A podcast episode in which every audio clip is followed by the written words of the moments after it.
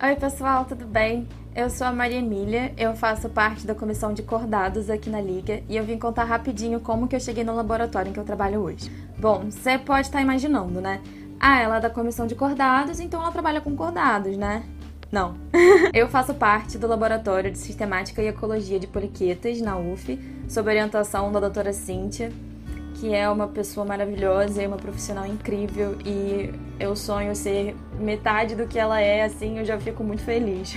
no segundo período da faculdade, eu comecei a fazer a iniciação à pesquisa no laboratório dela, porque ai, porque tinha um amor e eu pensei, tipo, cara, eu não quero pedir essa matéria para um professor que vai ser muito ruim comigo, então eu quero fazer com a Cintia, porque ela, uma foi, ela foi uma excelente professora de Zoom, eu tenho certeza que ela vai ser uma professora incrível na iniciação à pesquisa também.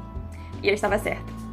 E eu estava tão certa que eu me apaixonei pelas poliquetas e eu continuo no laboratório dela até hoje, sendo orientada por ela. É uma grande honra ter conhecido a Cintia e eu fico muito feliz pela escolha que eu tenha feito por mais que eu não tenha seguido o plano que eu tinha feito quando eu me inscrevi para biologia, que o plano era trabalhar com baleias de Bart. é por isso que eu estou na comissão de cordados, inclusive, porque apesar de eu, de eu trabalhar no laboratório de poliquetas, eu amo cetáceos e eu amo aves. E isso me fez eu me encaixar ali. Nem sempre a gente acaba indo pelos sonhos que a gente planeja de primeira os sonhos mudam e o planejamento também muda no caminho.